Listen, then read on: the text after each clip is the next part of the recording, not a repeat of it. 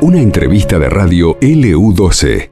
Ya tenemos a la próxima entrevistada en línea porque eh, a partir de, hoy, eh, hoy martes, se llevará adelante em, un, seminario de, sobre erradicación de trabajo infantil. Para hablar sobre este tema estamos en comunicación telefónica con Jessica Montiel, secretaria de Empleo y Relaciones Laborales de la provincia de Santa Cruz. Buenos días, Jessica, Eugenia María Rodríguez y Pablo Manuel. Te saludamos desde el 12 ¿Cómo estás? Hola, buenos días eh, a, todas y a todos. Eh, bueno, ¿cómo estás? Bien. La verdad que hoy eh, tenemos una jornada de, trabajo, la verdad productiva, donde vamos a realizar un intercambio de las distintas experiencias y políticas públicas que tenemos, la provincia de Santa Cruz, Tierra del Fuego, Chile y Chubut, en materia de erradicación y prevención de trabajo infantil y trabajo adolescente protegido. Em, cuando se habla de trabajo infantil, yo recuerdo, bueno, no hace mucho tiempo atrás, eh, digo, se solía decir, sobre todo en algunas actividades más vinculadas por ahí con la cuestión de, del trabajo en el campo, ¿no? Eh, el hecho de que casi era una cuestión cultural de que los chicos, eh, entre comillas, ayuden en la tarea a sus padres, ¿no? En vez de estar por ahí estudiando o jugando como deberían estar. Em, ¿Es una cuestión cultural que ya se ha erradicado esa o que sigue todavía eh, presente, Jessica? Sí, en realidad estamos en proceso de, eh, particularmente en Santa Cruz, eh, de los factores que de alguna manera influyen en, en la cuestión del trabajo infantil, el condicionamiento cultural es uno de los grandes factores porque entendemos que hay mm, distintos indicadores que están arraigados, ya sea dentro de, los hogares, en comunidades de distintas procedencias y, a su vez eh, también en la cultura del esfuerzo, ¿no? Esto de que el niño o la niña tiene que esforzarse o eh, generar el valor del esfuerzo de sus padres a la hora de realizar determinadas tareas. Entonces, digo, en ese sentido ahí estamos trabajando fuertemente en poder desnaturalizar prácticas culturales que de alguna manera eh, previenen el, trabajo infantil, ¿no? Em, Jessica, ayer se conoció justo un dato de, la UCA, ¿no? De la Universidad Católica, mm, que habla de eh, que 6 de cada 10 chicos son pobres, digamos. El contexto actual de, la Argentina que viene arrastrando, ¿no? Hablo de eh, económicamente eh, hablando em, hace también o em, fomenta el, trabajo infantil, fomenta, lo digo desde una, no de la buena manera, obviamente, ¿no? Sí, sí, no, obvio, como un factor. Sí. A ver, el, trabajo infantil eh, es una problemática social eh, compleja y multicausal, o sea, no es una cuestión solamente de, digo, como hablábamos recién, que, que tiene arraigado un factor cultural sino también coexisten factores económicos, políticos, eh, digo, el desempleo, la educación, la pobreza, la falta de oportunidades, eh, digo, lo que decía em, eh, Pablo Manuel, digo, la naturalización en algunos sectores, como el trabajo rural y el doméstico, que bueno, digo, de alguna manera promueven el trabajo infantil. Y sí, claro, el factor económico es, es un gran condicionante, porque en muchos lugares el trabajo infantil lo, lo, utilizan, hablando de alguna manera rústicamente, como una estrategia de supervivencia familiar. Claro. Eh, lo, que, lo que se ha visto también acá en Río Gallegos, digo, para no irnos tan lejos con los ejemplos, y me, ha, tocado por ahí en la calle verlo, eh, es el tema de los niños y niñas ofreciendo determinados productos, ¿no? Broches, digo, ese tipo de cuestiones. Eh, bueno, no sé si les llegan denuncias ese tipo a ustedes o también está tan naturalizado nosotros verlo que, eh, que, eso es otra cuestión, ¿no? que casi lo tomamos como, como algo normal, algo que no debiera serlo.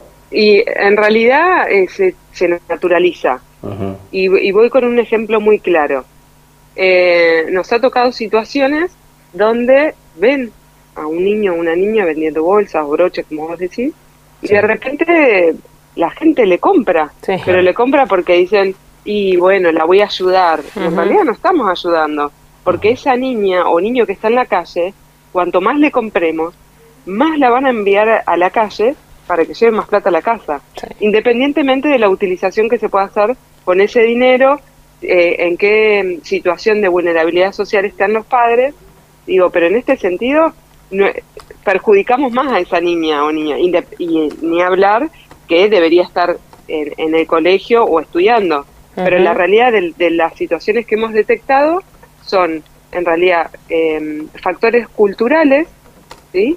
En, en, la gran mayoría, podría decir que el 75%, y en otras puede ser una situación de estrategia de supervivencia familiar. Pero en ese sentido trabajamos con la familia, nosotros formamos parte de una comisión provincial de erradicación de trabajo infantil, donde intervienen distintos organismos, y esto nos permite hacer un abordaje integral, como por ejemplo el Ministerio de Desarrollo Social. Nosotros detectamos a través del, eh, recibimos denuncias al 102 o eh, también puede ser a la Guardia de Niñez o al número de teléfono del Ministerio de Trabajo.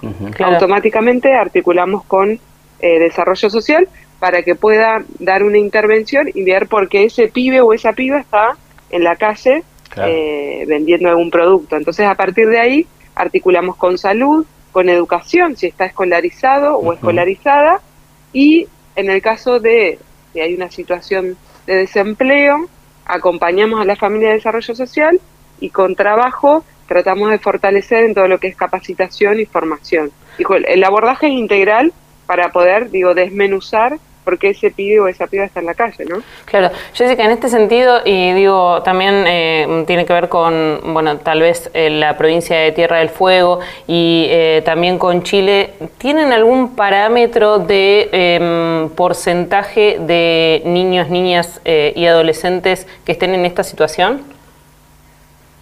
En realidad nos, hay una, un modelo de identificación de riesgos de trabajo infantil eh, que se lanzó en, hace un par de años, donde el índice de riesgo en la provincia de Santa Cruz es el más bajo, ¿sí? Eh, en materia de detección de trabajo infantil. ¿Esto qué implica? Que nosotros como provincia estamos muy cerca de poder erradicar el trabajo infantil, ¿sí? Eh, tenemos de los niveles más bajos. Bien, bien. Eh, por eso tan importante también, digo, reflexionando, Jessica, sobre, sobre el tema, yo sé que no es una cuestión eh, que esté relacionado directamente, pero todo tiene que ver con todo, que los chicos estén en las aulas y en las escuelas, ¿no es cierto? en estos tiempos donde, bueno, tenemos paros de 96, 72 o 120 horas semanales, muchas veces eso provoca lamentablemente la deserción estudiantil después, fundamentalmente en algunas edades que van de los 10 en adelante, y, si no tener los chicos en la escuela corren estos riesgos, ¿no? Sí, en realidad, bueno, el Consejo Provincial de, Educación, digo, en la experiencia que nosotros tenemos desde la COPRETI, hace un acompañamiento intensivo, digo, en, lo que vos manifestás de la deserción escolar, eh, acompañan a las familias, se preocupan porque ese niño o niña no asiste al colegio, eh, digo, me parece que el, promedio de la deserción escolar es muy bajo eh, en, este sentido, digo, si, si lo vinculamos a, la, a la, falta de, clases, pero hay un acompañamiento intensivo por parte del Ministerio del Consejo Provincial de Educación y a su vez tiene dispositivos complementarios que hacen que esos niños, niñas y adolescentes puedan de alguna manera no perder eh, el hilo conductor en, cuanto a las clases. la, última, al menos de mi parte, em, ¿cómo va a ser la, actividad propiamente dicha? Digo, eh, ¿Dónde se van a juntar? ¿En, qué horario? ¿Cómo es la, actividad esta que comentabas anteriormente, el seminario? Bueno, el seminario binacional eh, se va a realizar en el Hotel Patagonia. a partir de las 10 de la mañana tenemos la presentación apertura. la idea es poder intercambiar las distintas experiencias con Chile y, las demás provincias y, poder de alguna manera, en conclusión, eh, lograr una línea de acción en, lo inmediato, en, el paso fronterizo. Digo, esta, este seminario binacional es el resultado de un trabajo articulado que venimos realizando en el Comité de Integración Austral, donde participa Chile, eh, Tierra del Fuego, Chubut y Santa Cruz. Entonces, creíamos necesario poder hacer este intercambio y poder sacar em, de alguna manera una acción específica que podamos generar en, en la zona fronteriza entre entre todas las partes. Bien. Eh, Jessica, para terminar, un oyente nos dice, buen día, el trabajo infantil está bien erradicarlo, pero el adolescente al menos que rastrille las hojas, ¿no? Nos dice como, bueno, como un... Eh, una, cosa, es, el, a lavar claro, en la casa claro, y levantar la mesa en la casa y otra cosa es eh, el trabajo infantil y o adolescente, ¿no? Es que sí, una cosa es poder colaborar y otra cosa es que la gran mayoría de la carga horaria que tienen esos niños, niñas y adolescentes a la hora de esparcimiento y ocio sea la mayor en las tareas domésticas. Claro. Digo, no, es, es un complemento, pero no implica que, eh, digo, que, que eh, sea trabajo forzoso, ¿no? Eh, les doy un ejemplo así como para cerrar, no, no me quiero extender un poquito más, pero digo, habían situaciones donde eh, había un, pibe ayudando al padre en un local comercial. Sí. Levantando una bolsa de, papa, esas que vienen por mayor. Sí. Ahora, 25 kilos. Las personas, 20, 25 kilos. Más o menos. Sí. Las personas que van a, un local, ¿qué, ¿cuál es el pensamiento? Che, qué bueno que ese pibe está ayudando al papá. Y en realidad si vos, si lo hacemos eh, de alguna manera roleplay, vos no pones a tu hijo o a tu hija en tu casa levantar una bolsa de 25 kilos. Entonces, digo, nosotros tenemos que empezar a desnaturalizar esas prácticas. Porque en realidad no es la cultura del esfuerzo. Digo, le está afectando a la salud a ese, a ese pibe o a esa piba. Entonces, digo, lo, de eh, barrer las hojas, digo, no, no es una cuestión forzosa, eh, puede ser de ayuda y hasta de compartir una tarea familiar, pero digo, de ahí que se, se arraigue como una tarea o responsabilidad doméstica por parte de, los pibes y las pibas, y ahí tendríamos que pensarlo un poquito más. Totalmente, sí. Jessica Montiel, bueno, muy amable, ¿eh? muchas gracias. La seguimos y estaremos ahí pendientes del inicio entonces de este seminario a las 10 de la mañana. Bueno, muchísimas gracias, que tengan buenos días. Gracias, buen día. Estaba la secretaria de Estado de Empleo entonces dependiente del Ministerio de Trabajo de la provincia, con este seminario importante. ¿no? Y acá un poco de empatía, porque justamente este, este último ejemplo que daba eh, Jessica Montiel eh, me parece clave, porque cuando uno eh, piensa en sus propios hijos, no les pondría a hacer determinadas cosas, pero cuando ve a otros hacerlo, no dice nada, no piensa otra cosa, sino que dice, ah, bueno, mire qué bien. No, bueno, un poco de empatía, ¿no? Como comunidad con los más chicos, porque si no después nos llenamos la boca hablando de los más chicos, pero solamente nos interesan los nuestros. Sí, tal cual. Bueno, eh, por lo que comentamos también algunos otros ejemplos, ¿no? Esto de cuando uno va, anda por la calle, por ahí viene un nene o una nena ofreciéndote un producto, ¿no es cierto? Y, y también uno no empatiza con esa situación. Esto pasó en LU12, AM680 y FM Láser 92.9.